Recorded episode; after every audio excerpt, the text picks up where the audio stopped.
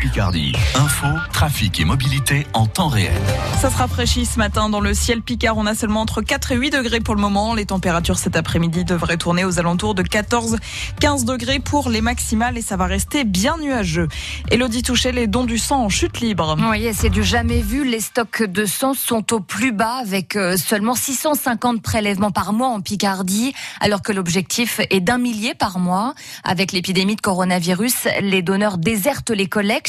Alors pour les encourager à passer le pas et leur faciliter la tâche, la préfète de la Somme demande aux élus locaux d'ouvrir leur salle des fêtes. Une mesure devenue nécessaire pour assurer les soins, estime Thomas Diard.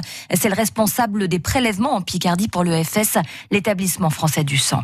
Si on n'a pas assez de, de produits disponibles, euh, ça veut dire pas assez de produits disponibles pour nous, pas assez pour les établissements de soins. Les malades sont toujours malades, même pendant euh, l'épidémie, et euh, les besoins justement sont toujours les mêmes, et peut-être même accrus, étant donné que euh, les établissements de soins essaient de récupérer le, retard pris durant l'annulation pendant le confinement. Alors le sang qui est prélevé sur la région reste en majorité sur la région, et il sert à tout ce qui est opération, accident de la route, transfusion. Il faut pas oublier surtout que les produits sanguins ont une durée de vie dans le temps. Une poche de plasma se conserve un an, une poche de globules rouges se conserve 42 jours et une poche de plaquettes se conserve 7 jours. On est en flux tendu et on en est à se dire euh, est-ce qu'il va pas falloir justement euh, repousser peut-être certaines opérations ou certaines transfusions par manque de produits disponibles.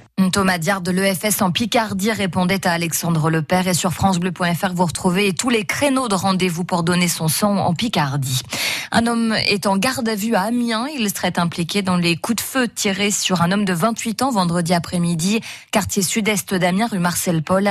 L'homme placé en garde à vue s'est rendu de lui-même hier midi au commissariat d'Amiens. Peut-être de nouvelles restrictions dans la Somme. Le coronavirus circule de plus en plus vite. Le taux d'incidence, c'est-à-dire le nombre de personnes contaminées, est passé en milieu de semaine dernière de 82 cas pour 100 000 habitants à 102 cas positifs ce week-end.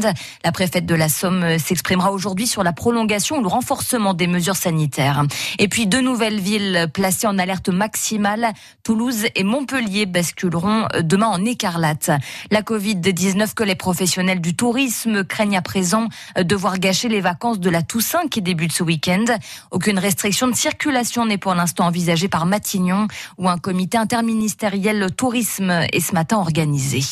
La Foire Expo d'Amiens n'a pas fait le plein pour cette édition automnale qui s'est refermée hier à Mégacité Amiens. La fréquentation a baissé de 38% par rapport à celle de l'an dernier.